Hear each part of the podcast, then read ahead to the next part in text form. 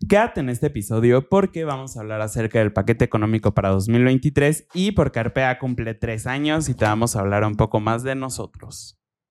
Hola Arpeos, bienvenidos a un nuevo episodio de este podcast de Lavadero Fiscal. ¿Cómo estás, amigo? Muy bien, porque lo que aquello que nos preocupaba hace algunas semanas de lo que está pasando del paquete económico resultó no ser una mala, una noticia tan mala como lo teníamos pensado. Sí, eh, como ya sabrán, bueno, no saben, hoy es 9 de septiembre y ustedes lo están viendo el... ¿Qué día de septiembre? 12. El 12 de septiembre. Al día de hoy, 9 de septiembre, ya fue liberado el paquete económico para 2023 y no tiene tantas modificaciones eh, relevantes en materia fiscal únicamente son las que todos los años cambian, como la retención de ISR para las inversiones y demás, pero de ahí en fuera la verdad es que no cambió nada. Y eso fue sorpresa de absolutamente todos. Sí, o sea, porque tenía muchísimos años, yo creo que desde 2014, al menos que yo tengo conciencia, que cada año existían cambios en materia de ISR o IVA o IEPS, pero siempre al menos existían cambios. Este año en los primeros días de septiembre, justamente, creo que se le preguntó a Raquel Buenrostro, jefa del SAT, que qué es lo que se esperaba en este paquete económico y dijo que pues realmente no iba a haber cambios, cambios que no iba a haber ningún tema de impuestos. En teoría también es por el tema de la confianza y la simplificación que han realizado con los cambios que hicieron este 2022. Entonces, pues sorprendente para todos, no hay cambios hasta ahorita en reforma fiscal. Sí, la realidad, desde el 2019, si no me equivoco, ya se hablaba mucho de que el que iba a ser el paquete económico más ambicioso en temas fiscales iba a ser el del año 2021 que se presentaba en 2020. Sin embargo, pues le tocó pandemia a nuestro ejecutivo. Entonces yo creo que no se animó en ese momento a hacer el cambio como más trascendental en materia fiscal porque pues todos andábamos vueltos locos con mil y un cosas más, entre ellas no morirnos. es más o menos. Y pues ahí hubo, eh, yo creo que lo pospusieron a 2022, que fue el que nos tocó justamente vivir este año. Y pues ya ahorita en realidad como que, al menos creo que en temas fiscales, estamos como se necesita estar a visión de nuestro ejecutivo y de la jefa del SAT, que es Raquel Buenrostro. Sí, o sea, creo que encontraron justamente esta fórmula en donde han, eh, de acuerdo a sus publicaciones y demás, han hecho que los contribuyentes cumplan sus impuestos en tiempo y forma de manera simple. Y la otra parte de su fórmula mágica ha sido un tema de fiscalización de manera inigualable. O sea, otra vez, Raquel ya cumplió sus metas del 2022.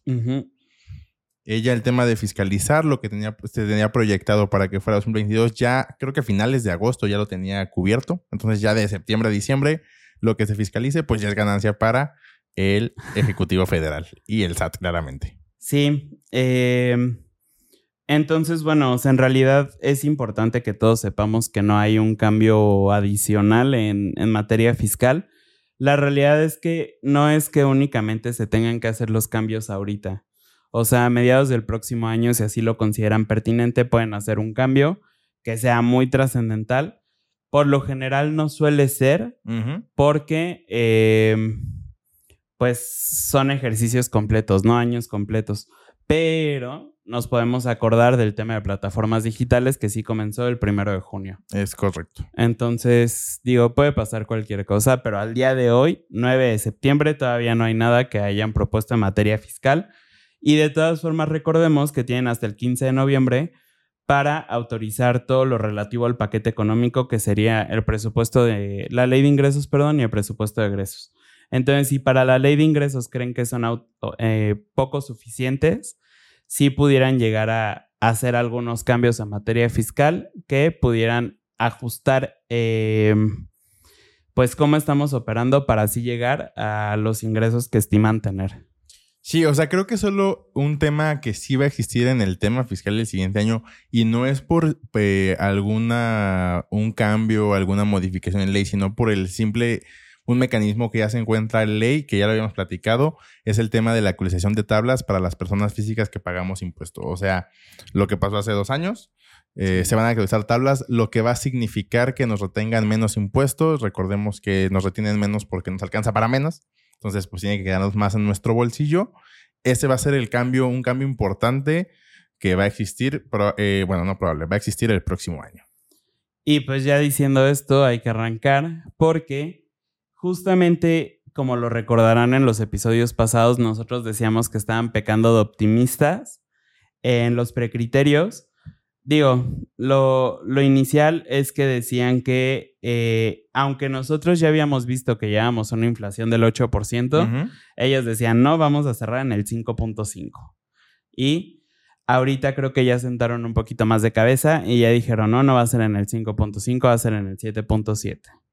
Creo que sigue siendo bastante optimista, pero ya es más real. O sea, ya no hay diferencia de tres puntos. Puede que tengan diferencia de uno, pero ya suena algo al final de cuentas es una proyección de algo que aún no siquiera se ha cerrado, es un ejercicio que se acaba hasta diciembre, entonces creo que suena a algo más razonable y que todos lo vemos que sí va a pasar así.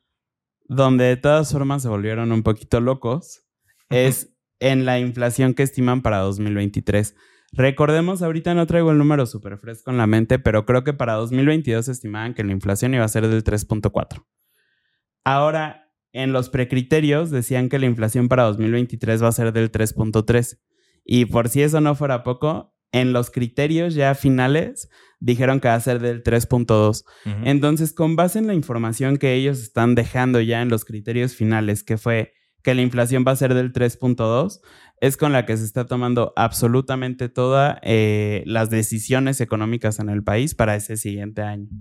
Lo cual, si también lo comparamos con otros criterios macros que presentan en, su, en, el, en las políticas económicas, ¿cómo se llaman? Los criterios.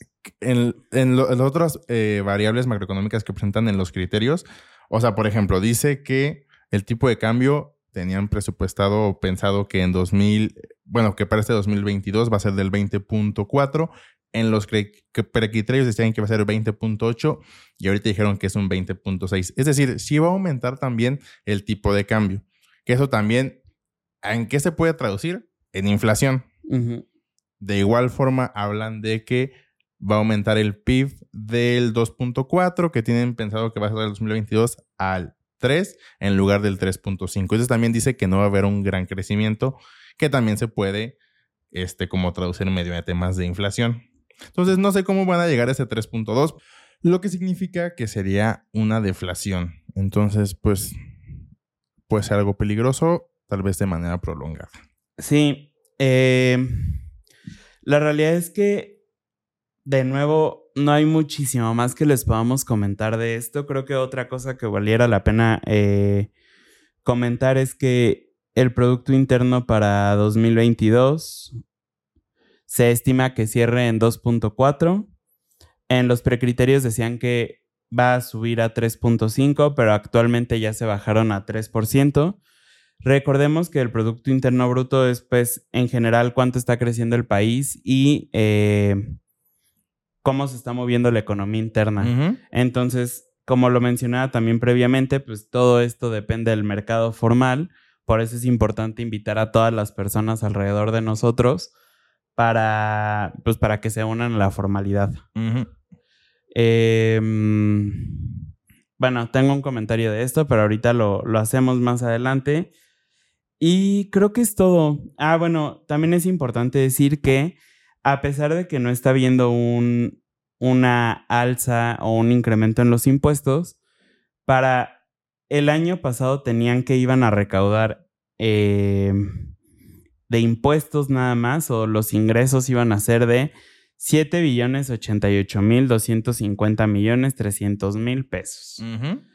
Pero este año va a ser de 8 billones 299 mil 647 millones 800 mil pesos. Entonces, como nos podemos dar cuenta, si hay una diferencia hacia arriba, o sea, se incrementó la cifra y no está existiendo un aumento en las tasas, tarifas, ni nada. Al contrario, van a bajar por la inflación. Entonces, ¿de dónde aparece este dinero? De lo que ya claramente Raquel Buenrostro ha sabido hacer muy bien, fiscalizar, fiscalizar, a quien sea. Y estamos viendo esto, o sea que ya, digo, sí, claramente estos últimos años o este último año hemos escuchado de empresas muy, muy grandes que eh, pues llegaron a acuerdos para que ellas le pagaran al SAT, pero no estamos exentos nadie. Es algo que siempre tenemos que recordar. O sea, a lo mejor hace 10 años decíamos, ah, no, los chiquitos no les va a pasar nada, los medianos tampoco, solo se van contra los grandes, solo se van contra los que facturan mucho. La realidad es que siempre en tema de fiscalización es un volado, o sea, porque si hay este como planes específicos eh, a como a qué sectores van a ir de manera específica, entonces nos puede tocar a quien sea y lo más importante es que estemos siempre cumpliendo eh, pues al tiempo, a tiempo con todos nuestros impuestos y nuestras obligaciones fiscales. Siempre generalmente hablamos únicamente como del SAT, pero también incluye lo del IMSS, porque aquí también en la ley de ingresos también incluye las partidas de seguridad social. Entonces también cumplir con el seguro social siempre en tiempo. Sí, y pues creo que ahora sí es todo por esta, por esta pequeña parte inicial del episodio. Creo que nada más el tema que nos faltó de la tasa de retención que va a existir a inversionistas, que era, el año pasado fue del 0.08% sobre el monto invertido. Este año nada más lo subieron al 0.15%. Sigue siendo también una, retención súper pequeña, pero pues aumentó. Sí. Y denos un segundo en lo que cambiamos nuestras luces del set. Ahora sí, volvemos súper dorados. Porque este, eh, este año, el 7 de septiembre, cumplimos tres años de iniciar este emprendimiento de Arpea Consultores. En, en este tema de lavadero fiscal no llevamos los mismos tres años. De hecho, curiosamente, este va a ser el episodio 70. Pero eh, Arpea tal cual ya lleva tres años. Sí contamos tres años desde que hicimos nuestra primera propuesta de servicios. Es correcto. Que fue fatídica. Una propuesta que tardamos como seis horas, tal vez hasta más, en hacerla. Em, la hicimos justo antes de una fiesta. Estábamos ya en la sala de la casa para la fiesta y haciendo la propuesta porque la teníamos, fue un sábado y la teníamos que enviar el lunes. Es correcto. Y antes era Bueno, creo que también el tema de que ese día cuando se mandó esa, esa, mm, esa propuesta se compró el dominio. Sí. De arroba arpe consultores para correos, entonces por eso también contamos esa fecha. Sí, entonces digo, antes esto ya es como un dato curioso. Éramos cuatro personas, de ahí el nombre, pero pues ese es un tema justamente en el emprendimiento y que creo que nunca habíamos hablado de Arpea de este lado. Eh, es un tema en el emprendimiento el saber si justamente todas las personas que están conformando un proyecto están en el mismo orden de ideas. Sí, o sea, porque al final de cuentas, al momento de juntarte con las personas y dices, voy a emprender contigo, cada uno tiene historias, tanto el tema personal, que eso pues, es independiente, pero también llega a permear un poco de tu emprendimiento, como también el tema laboral, qué es lo que hacías, cómo lo hacías, en qué área estabas especializado y que tal vez en emprender dices, oye, no, pues es que yo no, creo que no voy en la misma idea que tú. Y que al final de cuentas creo que eso es lo que nos pasó. O sea, no estábamos enfocados porque curiosamente Eric y yo teníamos la, forma, la misma forma de trabajar, porque curiosamente los jefes de algunos de nuestros trabajos antes de Arpea eran, habían sido compañeros, amigos en otra empresa, entonces nuestra forma de trabajar era básicamente la misma. y, y, eso creo que fue también lo que nos hizo mucho clic entre los dos. Sí, o sea, esto suena horrible, pero afortunadamente nos seguimos llevando bien con las otras dos personas, solo que pues decidimos em, tomar el camino de Arpea por separado.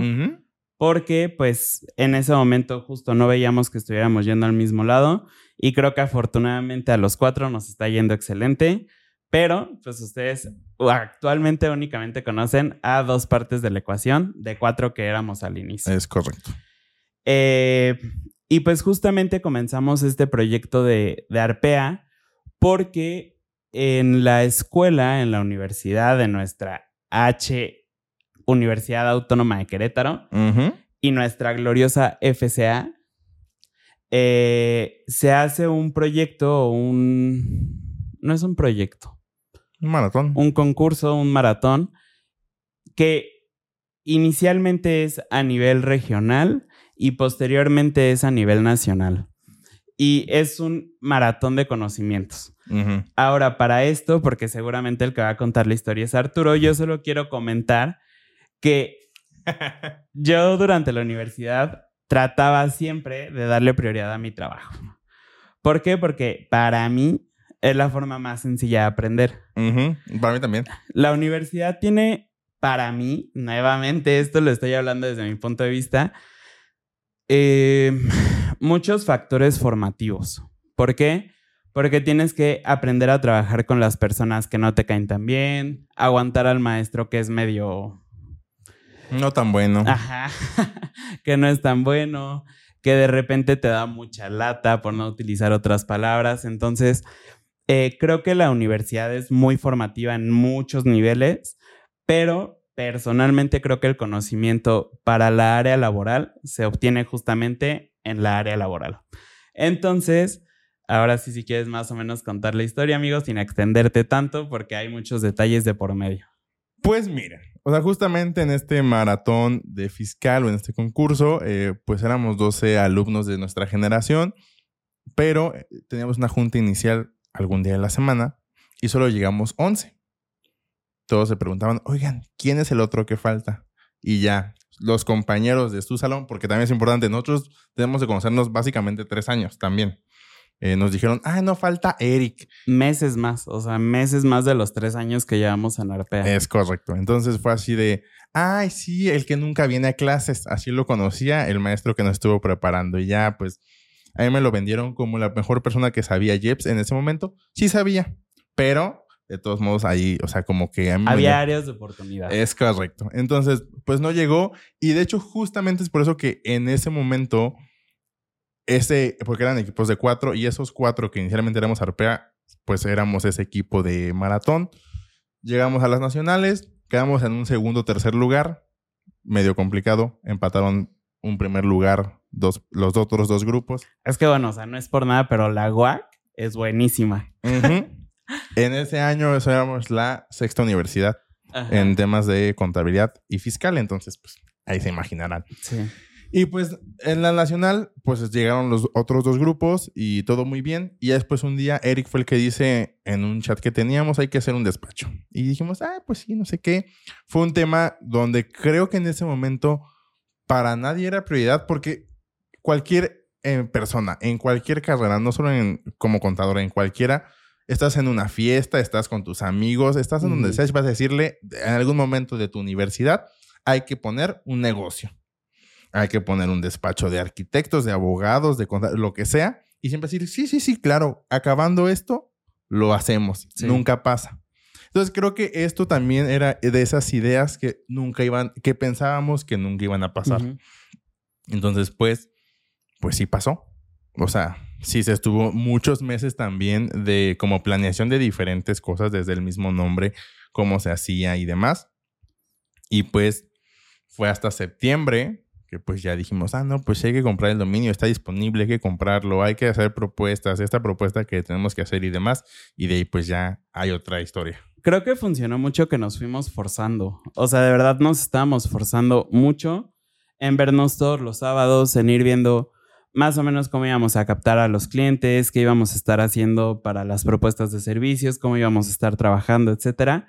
Pero era vernos todos los sábados de manera religiosa y pues eso implicaba cancelar muchísimos o bueno, o sea, los compromisos que pudiéramos llegar a tener o ver cómo los podíamos acomodar para que se pudiera hacer tanto esto como la, o sea, los otros compromisos personales. eh, y también es un tema porque pues obviamente nosotros seguíamos en la escuela. Entonces, estábamos viendo el maratón, estábamos viendo la escuela, estábamos viendo nuestra graduación, estábamos atendiendo nuestra vida personal, estábamos viendo todavía lo de Arpea, o sea... Trabajos. Ya estaba siendo como demasiado eh, abrumador todo ese tema.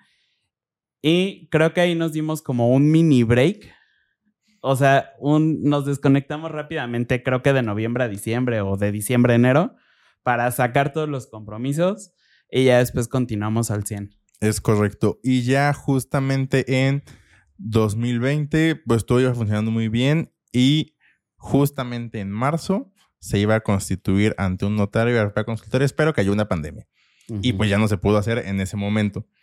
Que sonará muy feo esto, pero creo que fue una decisión, o sea, funcional para todos, en el sentido de que nos dimos ya después de más tiempo trabajando en conjunto qué nos gustaba de los demás, qué no nos gustaba, cómo podíamos mejorar, qué sí estábamos dispuestos a ceder, qué no. Justamente después sucede una separación en los mejores términos y a pesar de que nosotros eh, pues eh, siempre contamos como el 7 de septiembre eh, nuestro aniversario, realmente estamos constituidos hasta octubre por temas legales y ahí de notarios y demás. Exacto, el 21 de octubre del 2020 es cuando se constituye Arpea como una sociedad civil y pues ya de ahí iniciaron nuevos retos. O sea, porque ya eran un tema nada más de, ay, pues facturo yo, Arturo o Eric los ingresos y ya vemos en qué gastamos y más, y no ya era realmente darle una estructura a esa idea de que pensábamos que iba a ser un proyecto más que hacías o una idea que hacías más en tu universidad, sino ya era algo real que dices, ay, ya se está haciendo ahora sí. y fue en ese momento, yo creo que desde octubre hasta marzo, en donde justamente Eric y yo estuvimos viendo de, oye, vamos a poner oficina, dónde va a estar, qué vamos a hacer, esto, el otro. También, afortunadamente, a pesar de no tener oficina, eh, pues estuvieron también llegando muchos clientes, eh, nuestros clientes como iniciales. Y pues ya fue hasta marzo donde decidimos poner una oficina que si se dan cuenta o si no se dieron cuenta porque tienen poco escuchándonos en este canal, nuestros primeros episodios, no sé cuántos la verdad. Como 10 yo creo. Era en otro spot y después llegamos a esta pared blanca que está aquí atrás. Sí, eh, justamente pues llegamos aquí cuando ya tuvimos la oficina. Entonces ahí de nuevo comenzaron otros retos en cuanto a las personas que iban a estar en nuestro equipo, cómo nos íbamos a organizar, etcétera. Creo que eh, lo platicábamos justamente en estos días con ellos cuando tuvimos la, la mini celebración de los tres años, que el ser emprendedor para mí, o sea, y esto ya lo estoy diciendo yo, Eric, tiene muchos puntos tanto muy negros como muy blancos. O sea, y desde luego también hay días que son como grisecitos, ¿no? O sea, están en el medio. Pero creo que hay como demasiados sacrificios y también muy buenas recompensas. Entonces, eh, lo platicábamos porque cuando nosotros estábamos ahí como compartiendo en nuestra red lo de los tres años, Arturo decía que él siempre es de, sí, aviéntate, sí, aviéntate a emprender, es lo mejor y así. Y la verdad es que sí es bueno, pero a mí, Eric, se me hace un poquito irresponsable decir, sí, aviéntate, porque la verdad es que considero honestamente que no es para todos. También es cierto. Entonces, em, digo, afortunadamente, y eso también es algo como que tenemos ahí medio controversia, porque muchas personas dicen que lo ideal para un despacho o para algo intelectual es que únicamente sea una persona. Nosotros creo que sí coincidimos que tienen que ser dos mínimo y, Tal vez máximo. mínimo y máximo, probablemente, porque también ya vivimos justamente el ser cuatro y a veces la toma de decisiones no es tan ágil, pero eh, creo que sí es muy necesario, o, si no es necesario, es preferible que sean dos personas porque a veces es más fácil tener eh, algún tipo de inercia que una, el movimiento de una persona jale a la otra. O sea, justamente hay días buenos, hay días malos, y a veces en los días malos, pues no sé si, por ejemplo, es un día malo para mí porque han pasado cosas con lo que sea, personales o incluso laborales, por lo general para Arturo son días buenos o regulares, y entonces las cosas siguen marchando de manera sencilla porque pues justamente hay como un equilibrio entre nosotros dos. Es correcto. O sea, este se los estamos compartiendo porque a pesar de que son cosas como muy personales, también forman parte del por qué decidimos hacer este proyecto, del por qué sigue ahorita después de tres años, de que no es tan sencillo, al menos yo siempre lo voy a seguir diciendo, el emprender. Tiene cosas súper buenas, o sea, de que de repente me puedo escapar una semanita, dos o tres a Cancún y no hay mayor eh, conflicto, ¿no? Pero también hay jornadas laborales en la madrugada, no hay puentes, no hay fines de semana, entonces hay muchas cosas turbias. Jornadas de 24 horas. Sí. Alguna vez nos pasó eso. Afortunadamente ya no pasa tanto. Ajá. Este, sí, o sea, yo en el tema de emprendimiento, yo creo que yo siempre les digo, o sea, cuando me preguntan, oye, quiero emprender, no sé qué, les digo, ¿tienes miedo? Sí, hazlo con miedo, porque justamente lo que dices, creo que no es como que cua- a cualquier... bien. Si tienes miedo de algo, dime si quieres que te dé algún consejo. Siri tan servicial. Ya sé. O sea, yo creo que ya cuando sale esa chispa del emprendimiento, es porque ya algo en ti nació que sí quieres emprender. Que te da miedo porque no sabes si va a ser el mejor en lo que estás haciendo, en, si es un producto, es el mejor producto, si es un servicio, vas a ser el mejor. No lo sé, o sea, eso cada quien dependerá de qué tanto se prepare y qué tanto haga las, las cosas con pasión. Pero si ya alguien siempre me pregunta, oye, quiero emprender, y yo, hazlo. O sea, es un volado siempre. O sea, el tema de emprender es un volado en tema económico, en tema de tiempos, en tema de sacrificios, porque a veces era de, ay, no tengo que estar, este, viendo qué muebles vamos a poner en la oficina en vez de estar en una fiesta con mi familia, con mis amigos o lo que sea. Entonces, pero al final de cuentas, esos sacrificios o esa, esas, pues esa toma de decisión se ve reflejado en lo que al día de hoy es Arpea. Y eso también es importante, el por qué nace este podcast después de más de un año, probablemente que ya estamos como operando Ujú. y decidimos así en un enero, oye, hay que, hay que empezar a grabar podcast. De entrada salió de muchísimo tiempo libre porque en diciembre del 2020 alguien se contagió de COVID y al estar siempre juntos, pues yo obviamente también me acabé contagiando, ¿no? Entonces, en ese momento la cuarentena era de dos semanas forzosas, no podías ver a nadie, o sea, ha cambiado muchísimo también el tema de COVID y pues estar dos semanas encerrado en tu cuarto sin poder hacer mucho. Obviamente también nos dio tiempo de pensar en cosas para el despacho y en cómo lo íbamos a seguir haciendo. La verdad es que ya era algo que teníamos platicado, ya era algo que, o sea, sí habíamos dicho, ¿qué te parece si hacemos un podcast? ¿Qué te parece si lo que sea? Pero eh, definitivamente creo que lo detonó el tener tiempo libre. Sí, o sea, y creo que no lo hacíamos por lo mismo, un tema de miedo. Pero hay- creo que en ese momento también, en ese diciembre del 20, Sí. sí. O sea, estábamos también tomando algunos cursos que nos apoyaron mucho al decir, o sea, literalmente, así es como inició este, este podcast. No, bueno, me manda un mensaje a mi Eric por WhatsApp un lunes y me dice, oye, está reservada la sala de grabación de audio el miércoles en tal lugar. Y yo, ah, ok. Y Rubén, que es el que nos apoya en todo este tema de nuestro community manager, ya, me lo, ah, no ya lo conocían. Hay que, sí. No, sí, hay que presentarlo. Él es nuestro Jerry. Como si Es fuera la cotorriza, él es Rubén. Ajá. Y él es justamente el que también le dio su toque de chispa, su chispa de vida, Ajá. más bien, al lavadero fiscal. Es correcto. y pues también le hablamos a él, oye, te vemos en tal lugar, a tal hora, y así nació el lavadero fiscal. Ajá. O sea que fue un nombre muy complicado. El tema de una intro que tenían entre los videos, que pueden ir a escuchar los primeros si hay una intro. En el episodio cero yo la digo y después ya alguien más Ajá. nos ayudó a cambiarla y darle un tono de locución porque yo no soy locutor. Y este, y ya de ahí son unos episodios que sí están medio también muy, muy underground. No los vean, bueno, sí vayan a verlos nada más por esto que, que estamos contándoles ahorita. La verdad es que creo que tiene mucho contenido de valor. Sí. O sea, honestamente sí creo que son muy buenos videos, pero, pero... muy pesados. O sea, jamás, jamás en ningún otro lado habíamos aprendido a hablar sobre, o sea, frente a una cámara. Y es algo que hemos ido desarrollando a la fecha y que creo que todavía no lo hacemos de la manera más perfecta posible, pero definitivamente van a notar que se nota mucho la diferencia, a notar que se nota mucho, pero ajá, la diferencia entre cómo hablábamos antes y cómo hablamos ahorita, porque estamos muchísimo más desenvueltos. Sí, o sea, mi voz nor- normalmente es esta y era una voz muchísimo más grave así de, oye, no, y la ley del ISR. De hecho, es más grave, no puedo hacerla como en ese momento lo hacíamos.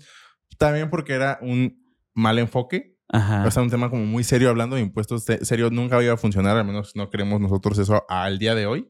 Entonces, pues, al día de hoy, pues, esta es la voz, esto es lo que hay, esto es lo que funciona y pues también gracias a esta comunidad que se ha hecho, porque justamente también estamos realizando hoy, 9 de este septiembre, septiembre. que somos 100 seguidores. O sea, y esos seguidores han sido básicamente Orgánicos. orgánicos todos, o sea, y ustedes han formado parte de este crecimiento y lo han estado viendo en todo lo que hemos hecho con la finalidad de que este podcast sí sea algo, un contenido de valor para ustedes. Sí, o sea, en lo que ha sido, y eso creo que sí lo puedo decir con orgullo, porque aunque evidentemente no somos la cotorriza, no somos dementes, no somos se regalan dudas, creo que para hacer un tema de nicho, y fue una plática que tuvimos los tres, o sea, para hacer un tema de nicho y sin haber pagado jamás publicidad ni en YouTube ni en Spotify, creo que en Instagram se pagó una vez. Sí.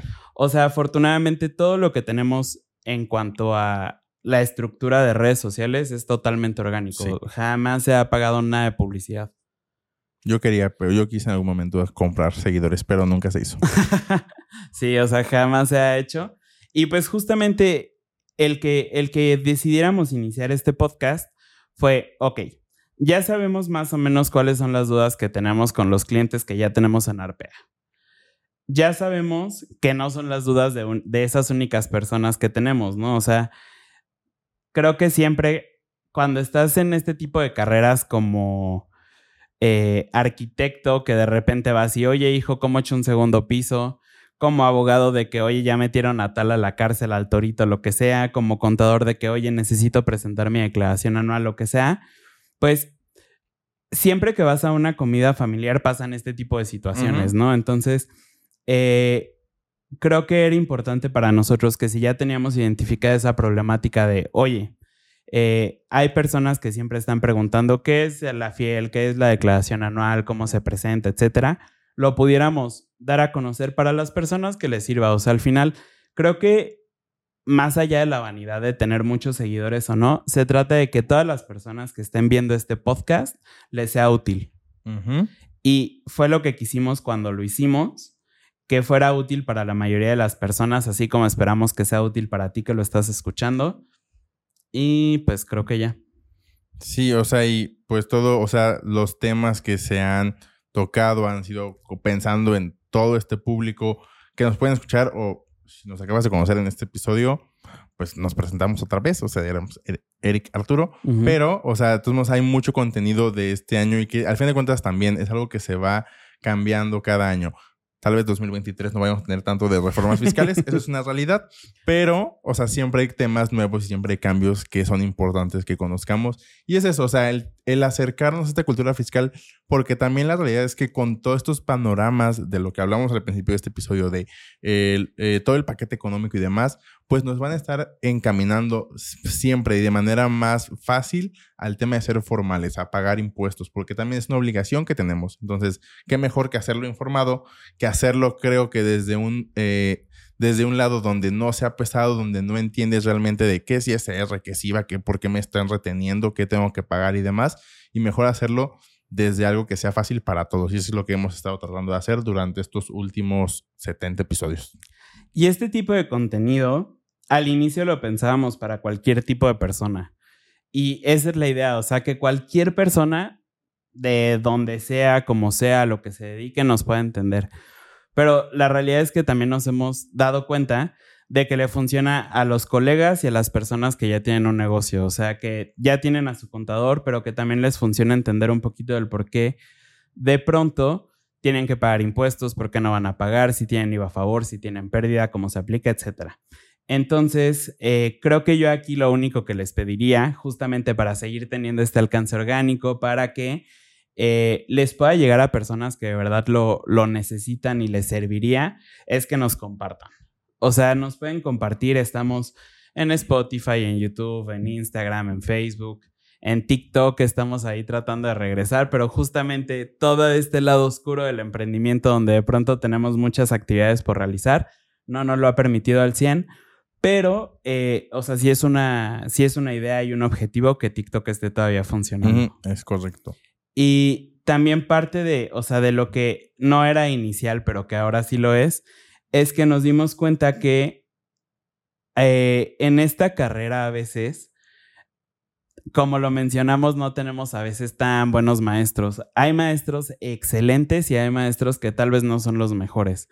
Y pues al final, el salir al mundo laboral, ya sea como emprendedor o como empleado, parte de un despacho, lo que sea, eh, es complejo si no estás lo suficientemente bien preparado. Entonces, por ejemplo, nosotros aquí hemos hablado de temas que no vimos en la escuela. No vimos lo que, o sea, a profundidad las pérdidas, creo. Sí, no. No vimos a profundidad que era la discrepancia fiscal, no vimos a profundidad... Eh, ¿Qué otra cosa? O sea, El paquete económico. Exacto. Y es algo súper importante. Y pues ya cosas que nos tocaron afuera, como fueron reformas de plataformas, reciclos y demás, pero pues también son temas que siguen llenando, en- se tienen que seguir viendo las universidades, pero a lo mejor por el- la misma forma en la universidad no puedes verlos de manera profunda. Entonces, pues, Sí, y aparte también depende del enfoque que tenga la universidad. O sea, por ejemplo, acá en la UAC, nuevamente, sí es mucho el tema de impuestos y aún así, o sea, las leyes son muy extensas y hay muchas correlaciones de lo que dice en el ISR es aplicable para el IVA y se complementa en el código y demás. Entonces, al existir tantas correlaciones y tantas cosas medio turbias en las leyes, pues no alcanzas a ver el 100%. De cualquier forma, creo que la UAC es buena escuela, como se los dijimos, pero me queda claro que incluso en esta escuela que tiene un enfoque de impuestos, tuvimos muchas lagunas en cuanto a lo que aprendimos. es correcto. Entonces, o sea, creo que el punto también de todo esto que les estoy mencionando es que si tú eres una persona que está estudiando impuestos, que eh, se dedica, que eres colega, pues es mantenerte en una constante actualización y también esperamos que de alguna forma nosotros podamos ser ese granito de arena que te permita estar pues bien actualizado sin tener que hacer tanto, o sea, como tanto esfuerzo en investigación que a veces también es bien pesado. Es correcto. Y pues yo creo que nada más eso, o sea, gracias también por seguir viéndonos, por seguir compartiéndonos, por seguir comentando, por seguir aclarando dudas. Eso al final de cuentas, todas las dudas o preguntas que nos hacen en todos, en especial aquí en YouTube, por ejemplo, pues nos enriquecen porque sabemos que de todos modos sí estamos haciendo algo bien. Y entonces hay unas que sí, disculpas si no te contestamos de, oye, agenda asesoría, porque es un tema más especializado que una simple respuesta de YouTube, pues no iba a funcionar. O que la respuesta sería depende. Ajá, exacto. Y eso y nada es lo mismo. Es correcto. Entonces, tal vez, o sea, hemos respondido algunas preguntas y eso los agradecemos. Y pues nada más, creo que eso. Sí, nos ayudan un montón cada que dejan sus preguntas, ya sea en Instagram, en Facebook, en YouTube, Spotify. Bueno, en Spotify creo que no se puede. Eh, pero nos ayudan un montón porque justamente eso nos da pauta a veces cuando ya estamos así eh, muertos creativamente de qué vamos a hablar. Digo, normalmente ya tenemos como unas propuestas de, de temas para platicar posteriormente, pero hay veces en las que de plano no sabemos de qué vamos a hablar y nos ayuda mucho porque de entrada va a ser algo que les va a interesar a ustedes y probablemente a más personas, pero eh, también porque pues justamente podemos aterrizar un caso de la vida real a un, e- a un episodio en específico. Y tal vez ustedes no lo sepan y nuevamente les vuelvo a pedir que nos compartan porque cada episodio del podcast, aunque dure 20 minutos, 30 minutos, lo que sea que dure, nos toma a veces más de una hora Ujú. El planearlo, el saber cómo lo vamos a decir, el saber qué va a decir cada quien, el saber, o sea, entregarles un contenido medianamente de calidad o lo que nosotros creemos que es de calidad. eh, con fuentes que de repente les dejamos ahí los recursos en los comentarios y demás. Obviamente también es muchísimo trabajo de Rubén que ya se los presentamos. Que sea entendible porque a veces entre que estamos platicando se nos van los cortes, entre que nos perdemos, entre que no pudimos pronunciar una palabra, lo que sea. Pues el que ustedes puedan ver los episodios tan digeridos también es parte de él. Y eh, pues creo que es todo. Sí, creo que O sea, sí. de verdad, sí, sí son dos horas, no nos estamos quejando, nos encanta hacerlo, pero sí nos ayuda muchísimo el que dejen sus preguntas para que lo podamos aterrizar posteriormente en videos. Es correcto. Y pues nada, que sigamos creciendo como comunidad. Sigue, ustedes siguen formando, son parte de esta familia RPA que nosotros siempre lo manejamos así. Porque pues al final de cuentas, el que nos den ese tiempo entre que van, lo que sea que estén haciendo, pero que nos escuchen o nos vean, se agradece muchísimo. Sí, o sea, y hay personas que también de repente nos escriben un montón de, oye, es que fíjate que hoy estaba en el banco, los estaba escuchando, tengo esta duda. Y eso también nos ayuda a saber hasta cómo les tenemos que hablar, sabiendo que de pronto nos escuchan más en Spotify que en YouTube y demás. O sea, hay episodios que de plano tienen que ser totalmente visuales, pero habrá episodios que no y que tratamos de siempre explicarlo tan claro como sea posible para que no dependan del video para entender el contenido. Sí, entonces yo creo que si llegaste hasta aquí, a esta parte de este episodio, Pon en los comentarios como felicidades o soy familiar PEA, lo que quieras, lo que te nazca, para al final de cuentas agradecerte, o sea, que sí sigues escuchándonos, a pesar de que ya no es un tema como de impuestos y demás. Te lo agradecemos mucho. Sí.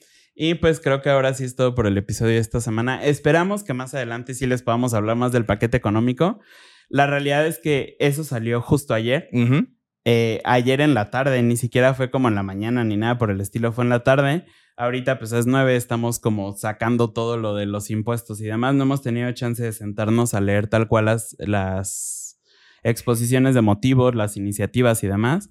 Pero seguramente va a haber ahí temas interesantes donde en la exposición de motivos de la ley de ingresos van a decir que van a tener que recaudar mucho más y todo lo que ya les comentamos. Pero bueno, ya soportado por el Ejecutivo.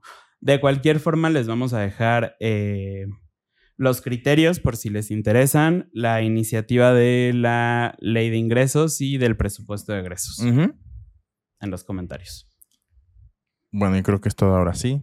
Suscríbanse también a todas o sea, las redes sociales, aquí este, en YouTube. Si estás en Spotify, danos seguir. Si llegaste a Instagram, dale follow. Si llegaste también a este, Facebook, dale me gusta.